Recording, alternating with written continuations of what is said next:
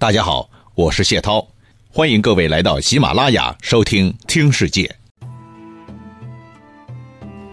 接着上一回，继续为您说。话说孙权派了人往北边走，从海路去找公孙渊，想着通过买马这样的借口和公孙渊套套近乎，拉拉关系。可没想到，辽东那边很快出现麻烦了。这个麻烦的制造者就是那个公孙渊。孙权的推测倒是不错的，公孙渊果然是对曹魏集团相当不满，十分不爽。在和东吴取得联系以后啊，觉得自己在敌后有朋友了，于是腰杆子就硬起来了，搞事的态度是越来越明显了。曹睿那边很快就接到线报了，他知道要是这个时候不加强防范。辽东没过多久就会成为一个火药桶，于是他把那个著名的汝南太守田豫提拔了一下，让他带领各路大军从海路向辽东进军，另外派幽州刺史带另外一支部队从陆路包抄过去。这个计划听上去挺完美的，可是曾经出过蒋济奇谋的那位蒋济却不同意了，他站出来反对说。现在辽东那边没有什么流血冲突，咱们凭什么去打人家？这是什么逻辑呀？这是逼人造反的行为啊！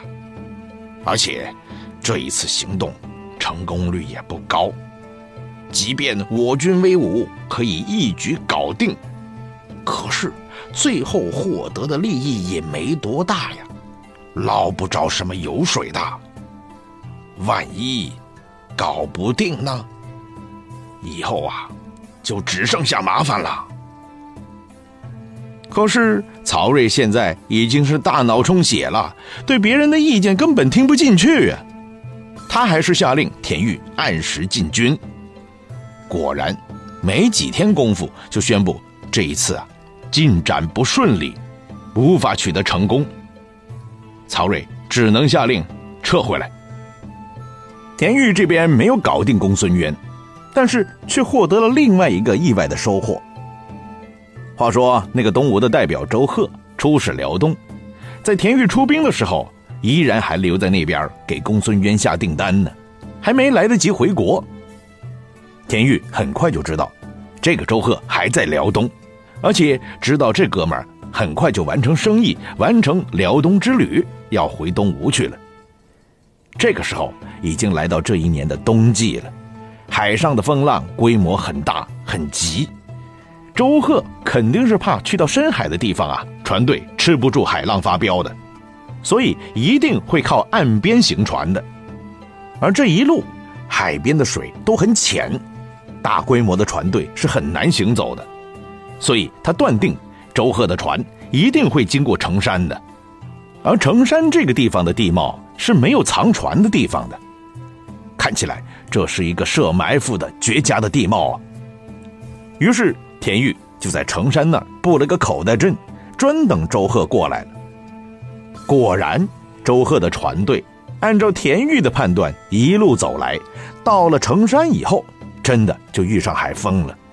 这位老哥只想着海风可怕，一点都没想到岸上的人更可怕呀。一看风浪太大了，于是他就率领自己的代表团集体下船，然后上岸了。好啊，就怕你不动，你一上岸，这事儿就结了呗。所以，当这些人双脚刚刚落在地上的时候，埋伏已久的卫兵一拥而上，把这些人通通给抓住了，然后二话不说，当场砍了。于是，代表皇帝去做生意的周贺。就这样糊里糊涂的把脑袋给丢了。孙权得知周贺为自己光荣牺牲的消息以后，这才知道，原来于帆说的话真的是很正确呀。于是下令把老于叫过来，哎呀，那个什么，算是向他认个错吧。哪知道，这回老于来不了了。于帆的年纪已经很老很老了。来回折腾好几回了，都身体早就受不住了。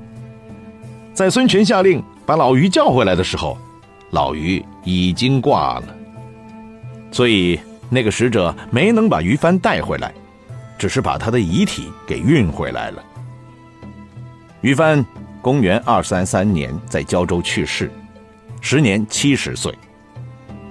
因为路途太过遥远了，所以孙权是在公元二三二年冬天下的命令，等运回来。都已经是二三三年喽，而且就在这一年一开年的时候，孙权又吃了公孙渊的一个鳖，可以说是再次印证了于帆对公孙渊的判断。这在后面我们再慢慢为您讲。毕竟我们现在讲的公元二三二年的冬天还没过去嘛，在这个冬天里，又有一个著名的人物去世了，这。就是非常著名的曹植。曹植的事儿，我们在以前提过了，在这儿就不多说了。我们再转头看看另外一个牛人。就在这一年年底，陆逊也坐不住了。他觉得现在自己是东吴的首席军方领导人，啊，如果老是待在武昌那宅着，实在有点说不过去嘛。所以他也打算。搞点动静出来，于是带着部队高调向庐江进军。消息传到魏国的高层，照例要开个会，讨论如何应对这个事件。以前孙权经常出来骚扰，都没有成功，这是事实。但是孙权的水平哪里是陆逊的水平嘛？要知道，这个陆逊。多次把魏国的边防军打垮过，而且还把刘备那个家伙打得渣都不剩。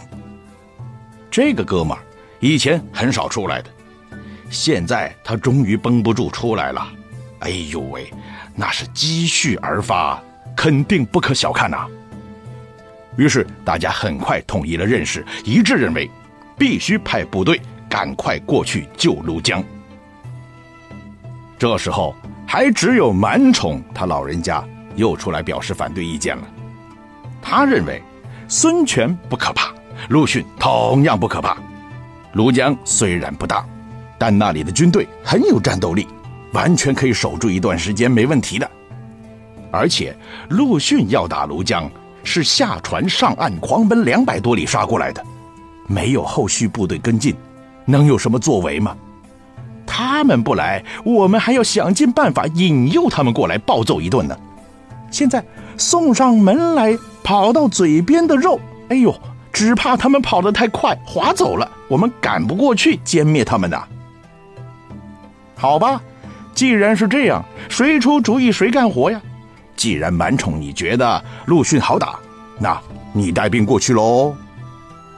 于是，满宠就率领部队跑到杨仪口，准备迎击陆逊。陆逊是什么人呢？他可精着呢。原本以为两国之间很久没有冲突了，估计魏国的边防军警惕性应该有点放松下降了，所以才带部队出来的，想着或许可以趁机捞一把，吃人一点豆腐，捡点便宜嘛。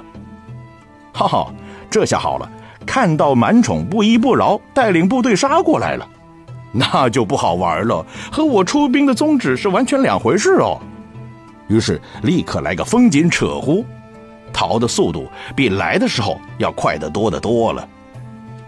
于是乎，这件事儿就这么不了了之了。这一年是太和六年，转眼就要结束了。有些人觉得。新年快到了，没有一点吉祥的事儿出现，这个年过的真是没啥节日气氛嘛。于是就神神秘秘的到处放小道消息：正月甲申，青龙见魔碑井中。啥意思？就是说这一年正月二十三呢，有那么一条青龙在魔碑的井里出现。哎呀！不信啊，你可以去问问那里的人呢。那些目击者个个都活着呢。皇帝曹睿绝对是个唯心主义者，一听居然有青龙出现，嘿呀，这当然是好兆头啊！当场就笑歪了脸，立刻决定要到那个井口去视察一下，说是去看看那的青龙。哎，那些小屁民们都有福气看到了，我这个天天穿着龙袍、坐着龙椅、睡着龙床的人，哪能没这个福气呢？对不对？根据史料记载，曹睿这一次确实去看龙了，但他是否真的目击了那条龙，史书没有讲清楚。不过曹睿却说他真的看到了，身边的人看到没呢？呵呵，没有看到，那就不好意思了。那说明青龙不是给你们看的，你们跟龙没半毛钱的关系，他哪能随便给你看呢？哎，很多朋友都想到了，这事拿到现在来说。那就叫皇帝的新衣，只不过那个预言当中，皇帝的新衣确实是不存在的，而且他还没有把那个新衣作为自己的年号。那曹睿呢，虽然青龙可能也是不存在的，但他却能把它作为自己的年号。嗯，为了表示纪念，所以第二年开始年号更改成为青龙元年。所以说，关青龙这个说法。的确不靠谱，啊！但是，他改了这个年号以后，好像还真的给魏国暂时带来了一点好运气。那前面说过了啊，孙权在正面战场上老是玩不出什么名堂来，于是就走曲线搞事的政策，派使者漂洋过海，不远万里去和公孙渊取得联络，要和辽东各族人民结成抗魏灭曹统一战线，共同向魏国开火。这个战略构想好像很给力、很强大，但是操作起来难度实在太大。要说刚开始的时候啊，公孙渊也觉得很好、很厉害，觉得只要和东吴一挂上钩，那就啥都不用怕了。于是，在接待了东吴使者以后，就派了自己手下的校尉素书和郎中令一起做正副团长，也带了个代表团，拿着信回访东吴。向孙权称臣。以前呢，孙权多次向曹操称臣，这个称臣称的都麻木了。自己当了皇帝以后，哎，终于等来有人向自己称臣了，那心里的感觉不爽歪歪就怪了。读着公孙渊的称臣表，他低调的表示龙颜大悦。可是光大悦几分钟，仍然不过瘾嘛。大悦完了，他就宣布大赦，哎，自己受益了，也让广大人民群众分享一下这个杰出的外交成果嘛。当然了，这么开心的事情都是因为公孙渊啊，这样的好同志不能亏待他。人家大老远派人过来称臣，要是不表示表示，哎，这个皇帝当的也太不像话了嘛。于是，在青龙元年三月，孙权经过精心的准备。决定派出以太常张弥为团长，执金玉许燕，将军贺达为副团长的代表团，带领一万部队以及无数的金银财宝，外加九次之物，渡海过去送给公孙渊，并且封公孙渊为燕王。不过，这个政策，东吴的朝臣没一个支持的。从丞相雇佣往下走。所有的官员通通举起反对的手，理由很简单：渊未可信而宠待太后，但可遣厉兵护官书宗而已。这话是啥意思啊？就是说公孙渊呢是出了名的诚信度很低的人，我们不能太过轻信呢。现在对他实在是太好了，没必要。只需要派兵护送他两个使者素书和孙宗回去就可以了嘛。可是孙权表示：“我不听你们的意见。”张昭急了，一下子又忘记了孙权以前让自己吃苍蝇的事儿，不管不顾的大声反对说：“公孙渊是什么人呢？他是背叛了魏国，怕魏国把他打扁了。”才大老远和我们来表示合作的，这不是他的本意呀！若是他哪天突然改变主意，又向魏国靠拢，我们这些使者不就通通回不来了吗？这会闹出国际外交笑话的。哎，果不其然，孙权一听又是这个老头子出来唧唧歪歪的，于是也大声驳斥了。可是张昭却一点不认输啊！这回这个老骨头可硬得很，也更大力的回怼回去了。最后把孙权给怼怒了，用一只手狠狠按住剑柄，指着张昭说：“现在你可拉风的很啊！东吴的人进来是拜我，可出去的时候却是拜你呀！啊！”朕对你的敬重也到了极点，可你却一点儿不给我面子，多次在重大场合当面和我顶撞，好像不折腾一下我你就活不下去了是吧？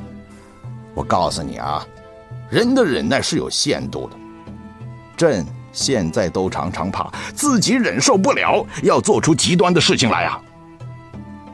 哇，作为一个皇帝，说出这样的话。那已经是带有非常明显、严重的威胁性质了。换成是别人，立刻就会汗流浃背、紧闭嘴巴、磕头认罪了。好吧，那么张昭面对这种情形，又有孙权以前对自己的膈应，会不会最后也支撑不下去，低头服软呢？下一次接着为您说。